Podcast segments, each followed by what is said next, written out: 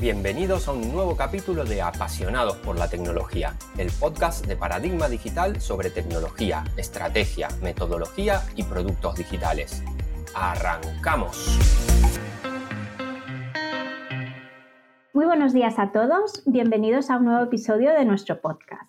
Hoy tenemos con nosotros a María Villares, Cuba en Paradigma Digital. Muy buenos días, María, ¿qué tal estás? Muy bien, ¿y tú? Pues muy bien. Por suerte estamos muy bien. Bueno, hace muy poquito hablamos con nuestra compañera Eva Lozano sobre buenas prácticas. Eva nos hizo una pequeña introducción sobre el tema y nos contó cómo coordina al círculo de Java para que la calidad en los, proyectos sea siempre una prioridad. María, tú eres parte del equipo de QA, por lo que entiendo que la calidad para vosotros es un tema muy importante. Así que si te parece, hoy nos gustaría que nos contaras tu experiencia en Paradigma y cómo funcionan nuestros equipos internamente. ¿Qué diferencia nuestros desarrollos de los desarrollos convencionales? Bueno, pues creo que lo más importante que tenemos en Paradigma es que la calidad es cosa de todos. Que esto parece un tópico que se dice siempre, pero aquí sí que lo llevamos bastante a rajatabla. Es decir, no solo es algo que preocupa al equipo de QA, sino que desde desarrollo, incluso desde sistemas, UX, etcétera, todos están preocupados por la calidad del producto. Tenemos que romper un poco el mito de que la calidad solo va en el testing, porque por sí solo este no aporta realmente calidad por muchas pruebas que queramos hacer y automatizar. La calidad, si depende solamente del equipo de QA, mm, difícilmente va a ser algo tangible. Si no estamos todos implicados, esto no funciona. Entonces, aquí lo que intentamos promover es que los QAs no seamos los policías, por así decirlo, de los equipos, que tienes que estar detrás del desarrollador y demás. No, eso no tiene sentido. Aquí es un trabajo conjunto, de colaboración y todos remamos en la misma dirección y estamos implicados por igual. Y bueno, otro punto fundamental es que debemos preocuparnos de la calidad en todas las fases. En Paradigma no, no, tenemos solamente esa fase final donde cuando ya está el producto hecho lo probamos y bueno, salen todos los errores y lo que pasa siempre en los proyectos, ¿no? Aquí establecemos mecanismos desde el principio. Es decir, lo que intentamos es prevenir y detectar de manera temprana posibles problemas cuanto antes. Y esto al final pues se traduce en ahorro de costes a futuro y en fiabilidad del producto. Entiendo también que vosotros lo que comentas, ¿no? Es mucho más fácil trabajar si está todo el equipo implicado, ¿no? Desde desarrollo, sistemas, porque así, bueno, entiendo que, la labor eh, es más directa. Efectivamente. Mm, nos has hablado también de, varias fases, ¿no? De, que aplicar la calidad al final, bueno, pues no es la mejor opción. Cuéntanos cómo trabajamos en cada fase. Bueno, pues por ejemplo, al inicio del desarrollo nos centramos en el qué, qué es lo que queremos desarrollar y después ya pasamos al cómo. nosotros nos basamos en la metodología BDD para reducir ambigüedades en la definición, por lo que aportamos valor en cada entrega y desarrollamos lo que se espera de nosotros y otra cosa, sin perder de vista el punto, el punto de vista, valga la redundancia, de negocio cliente, ¿vale? Entonces, eh, muchas veces se tiende a pensar que BDD son test de comportamiento y ya está. Pues, por ejemplo, Cucumber, Gherkin, etcétera. Pero realmente se trata de un conjunto de prácticas que afectan a todo el ciclo de desarrollo y esto es lo importante. O sea, por ejemplo, en las dinámicas tres amigos eh, realizamos la especificación mediante ejemplos. Es decir, antes de incluir cualquier tarea en el sprint, lo que hacemos es juntar a alguien de desarrollo, de QA y negocio y a veces también de UX, perdón, para que entre todos eh, saquemos los criterios, de manera que cada rol pues, va planteando escenarios desde su, desde su punto de vista y vamos aclarando ambigüedades, vamos sacando criterios ocultos y demás. Y esto es bastante útil. Entonces, gracias a esta dinámica, pues como decía, lo que conseguimos es poner en común el punto de vista de, de negocio y desarrollo. Perdón acordando los criterios y aclarándolos con ejemplos para que no haya dudas sobre lo que tenemos que implementar. En definitiva, al final se trata de, tener un lenguaje común entre todos, pues para que no haya problemas. Y esto pues nos va a ahorrar pues, tiempo, retrabajo, etcétera. Aparte de esto, eh, realizamos distintas validaciones en todas las fases. Pues evidentemente hacemos test también, pero bueno, también hay análisis de código, revisión de criterios, etcétera. Y por supuesto, lo más importante es que haya mucha comunicación todo el tiempo para no desviarnos del foco. ¿Y cómo aseguramos la estabilidad y fiabilidad de los proyectos en el día a día? Bueno, pues para esto el equipo aplica múltiples medidas. por ejemplo, en desarrollo, eh, pues en la medida que pueden, aplican TDD, el desarrollo guiado por test. ¿Esto qué significa? Pues que mm, el mecanismo sería en vez de desarrollar y luego incluyo mis pruebas, que eso lo hacemos en cualquier caso, pues muchas veces lo que hacen es, vale, primero voy a implementar mi test, voy a ver qué falla, voy a implementar el código necesario para hacer que ese test funcione y una vez pase, pues ya pasas a la siguiente funcionalidad. Esto que parece un poco tedioso, sí que al final nos puede ahorrar bastante tiempo a medio plazo, en el sentido de que vas a desarrollar exactamente lo que necesitas para que se cumpla con el criterio y vas a saber de antemano que tus tests van a funcionar, porque los has desarrollado en base a eso, ¿vale? Entonces, esto también, una cosa muy buena que tiene es que el código es resistente a cambios. Si tú cambias algo en el código, pues por un fix o una nueva funcionalidad, cuando pasen los tests, si hay algo que afecta a lo anterior, pues va a romper.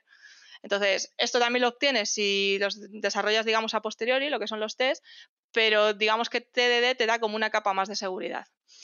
Una cosa muy importante que tenemos nosotros es que los tests no son algo que consideremos independientemente independiente del desarrollo. O sea, nosotros no estimamos sin ellos ni consideramos que una tarea ha sido terminada sin incluirlos. O sea, para nosotros es una parte fundamental.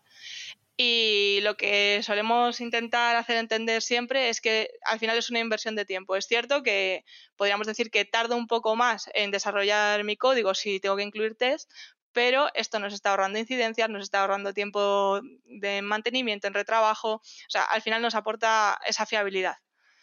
Eh, por contarte más métodos, pues también eh, en desarrollo se trabaja con, con pair programming y con revisiones de código.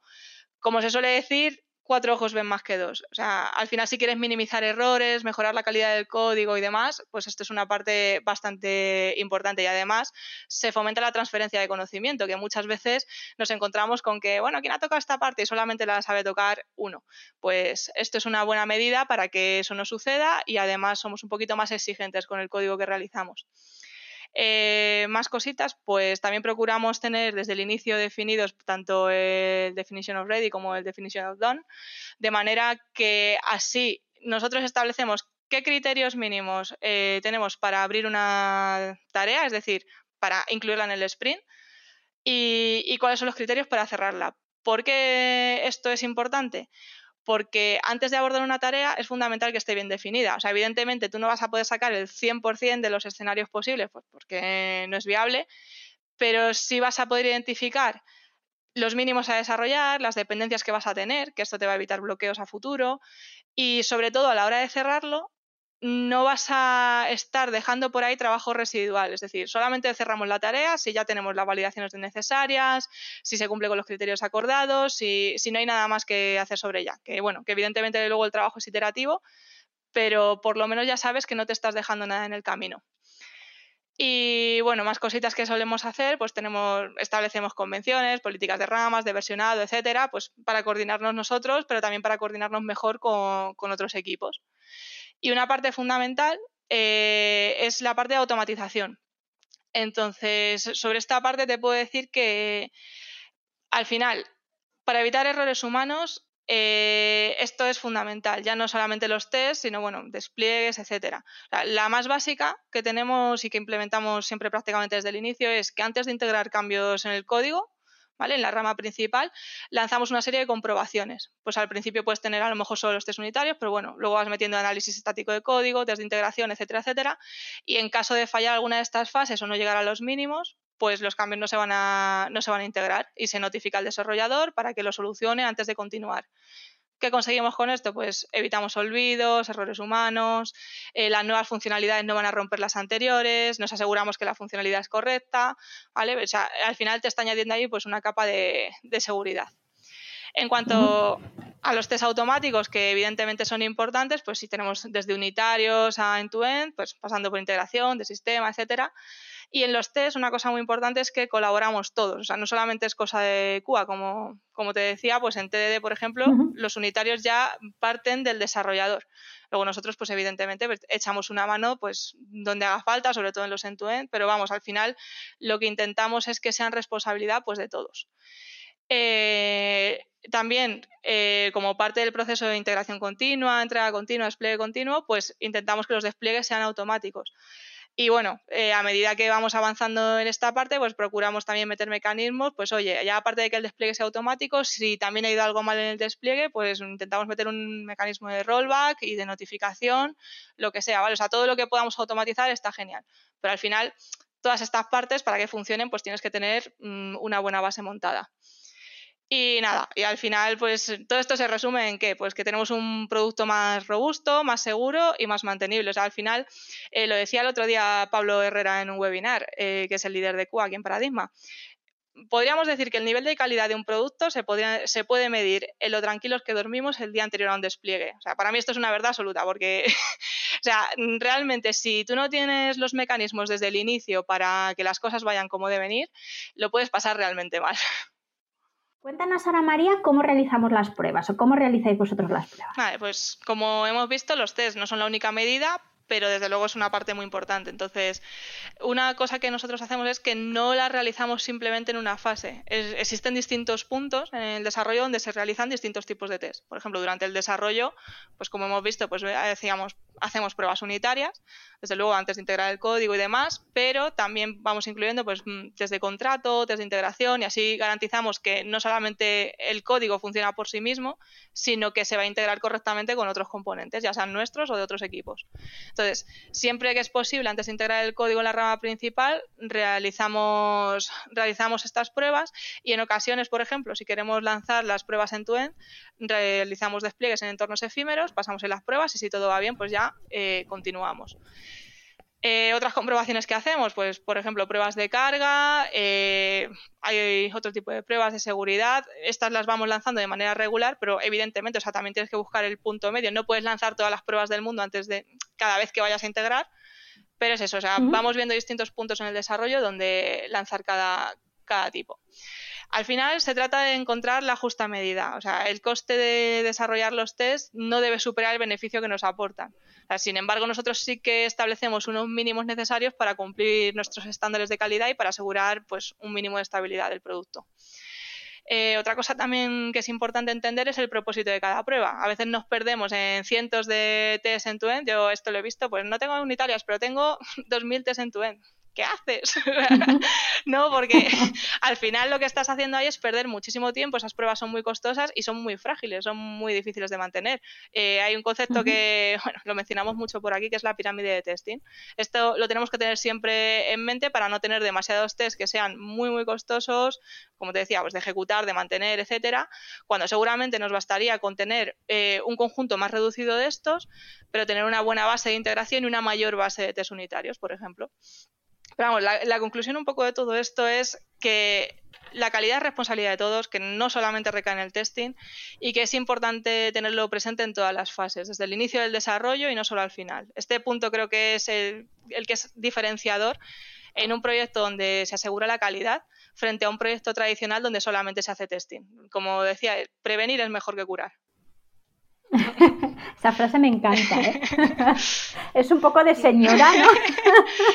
a mí me recuerda al colegio. Claro, pero es que a mí cuando me preguntan, ¿pero qué, hay de distinto entre, cuál es la diferencia entre un QA y un tester? Pues es que para mí la respuesta corta es esa. Nosotros prevenimos, no, no nos vamos al final cuando ya está todo, todo roto.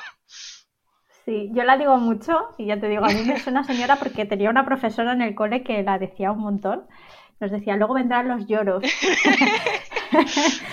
y, yo la digo mucho y, es que es cierta, ¿eh? Es cierta. Bueno, María, pues ya por último, nos gusta preguntarles a nuestros invitados pues por tres productos o tecnologías que a día de hoy pues eh, recomendarías usar. pues yo aquí me voy a ir un poco por la tangente y más, más que decirte tres tecnologías concretas, recomendaría encontrar la justa medida en cada proyecto para que el equipo se sienta cómodo, no solamente en la progresión hasta llegar a unos niveles de calidad adecuados, sino en las herramientas que vamos a utilizar para ello. muchas veces nos empeñamos en introducir un montón de tecnologías nuevas cuya integración nos puede dar más problemas que soluciones. O intentamos utilizar una tecnología determinada y a lo mejor no se ajusta a nuestras necesidades. por ejemplo, aunque Jenkins, por ejemplo, sirve para muchas cosas, en teoría no deberíamos utilizarlo para desplegar. Y esto es una práctica bastante frecuente. Pues aquí tenemos que mirar, existen herramientas específicas, por ejemplo Ansible o Rancher, pues que nos van a aportar muchísimas más cosas por ejemplo, a nivel de seguridad, de funcionalidad, etcétera. otro ejemplo que se me ocurre también con Jenkins, pues no deberíamos sustituirlo, ya sea Jenkins o el orquestador que estemos utilizando, por herramientas más limitadas o que en realidad tienen otro cometido. Esto es que lo viví en un ejemplo con el caso de Cloud Build, eh, que es una herramienta pues que realmente no, no hace lo mismo que Jenkins, aunque sí puedes hacer pues apaños. Entonces, en un principio tú puedes pensar que puede valer porque tiene una integración directa, por ejemplo, con App Engine de Google, pero tenemos que analizar detenidamente si cubre nuestras necesidades básicas. En este caso, pues eh, te pones a mirar y realmente esta herramienta, aunque parecía sencillita, pero que podía darnos la funcionalidad que necesitábamos, pues no tiene algo muy básico que es mm, soporte para disparar eventos a, partir de un merge request. Entonces, mm, ¿qué es lo que pasa con esto? Pues que ya nos estaba limitando y tendríamos que hacer que desarrollar una funcionalidad adicional con todos los problemas que eso conlleva. Entonces, pues al final es evaluar un poco el conjunto, es decir, si tú tienes muchas alternativas disponibles, eso está genial, pero sean más o menos innovadoras, tienes que analizarlas muy bien y no dar nada por sentado para no tener problemas a medio plazo. Pues muchas gracias María por haber estado hoy con nosotros, por contarnos tu experiencia sobre buenas prácticas. La verdad es que me encanta hablar con el equipo de CUA, eh, con los podcasts que, grabamos también con Pablo y bueno, con el de hoy. Creo que, bueno, al final hacéis una parte bastante introductoria, pero merece la pena entrar un poco más en detalle, así que voy a tomar nota para siguientes episodios.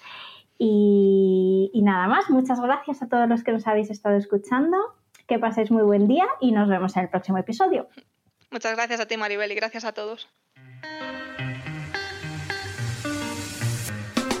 Cuando crees que un reto es grande, hay aún uno mayor esperándote. Gracias por escuchar el podcast Apasionados por la Tecnología. Puedes seguirnos en Twitter en arroba paradigmate y suscribirte a nuestra newsletter en paradigmadigital.com.